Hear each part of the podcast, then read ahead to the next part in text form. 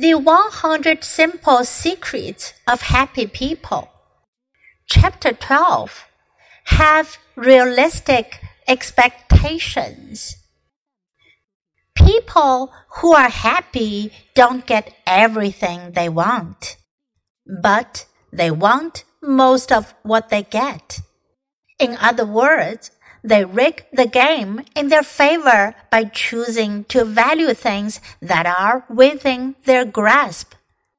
People who find themselves dissatisfied in life often set unreachable goals for themselves, setting themselves up to fail.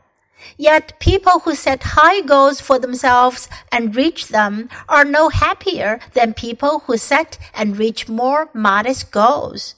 Whether you're assessing your position at work or your relationship with your family, don't begin with fantasy pictures of the world's richest person or the world's ideal family.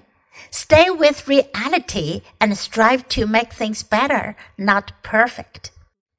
There was a big retirement party for a high school principal celebrating his 30 years of service to the Altoona, Pennsylvania schools. People spoke eloquently of his wonderful contribution to thousands of children's education. At the end of the night of testimonials, he said to his friend, when I was 23, I thought I was eventually going to be president of the United States. Here was a man who was universally respected, who had given himself to the vital calling of education, and who had risen through the ranks to lead a high school. And instead of reveling in his accomplishments, he was resigned to his defeats.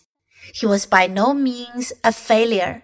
He was the opposite of failure. But in comparison with his immense and unreachable goals, he could not enjoy his success.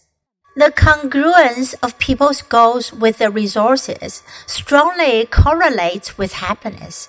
In other words, the more realistic and attainable people's goals are, the more likely they are to feel good about themselves.